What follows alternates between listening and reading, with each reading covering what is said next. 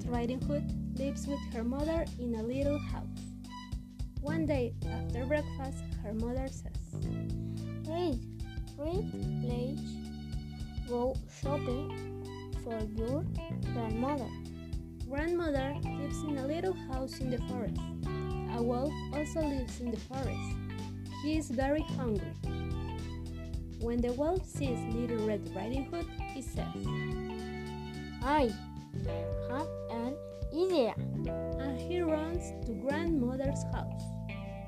When Little Red Riding Hood arrives at grandmother's house, she sees the wolf in bed. Oh, Granny, Says Little Red, what big uh, eyes you have. Altogether to see your weight. says the wolf.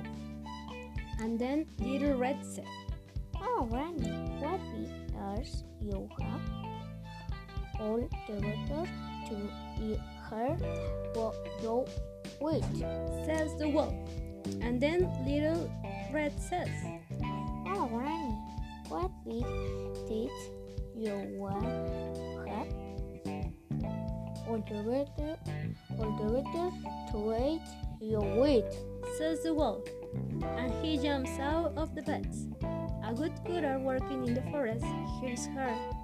He runs to the house and rescues Little Red Riding Hood from the big bad wolf.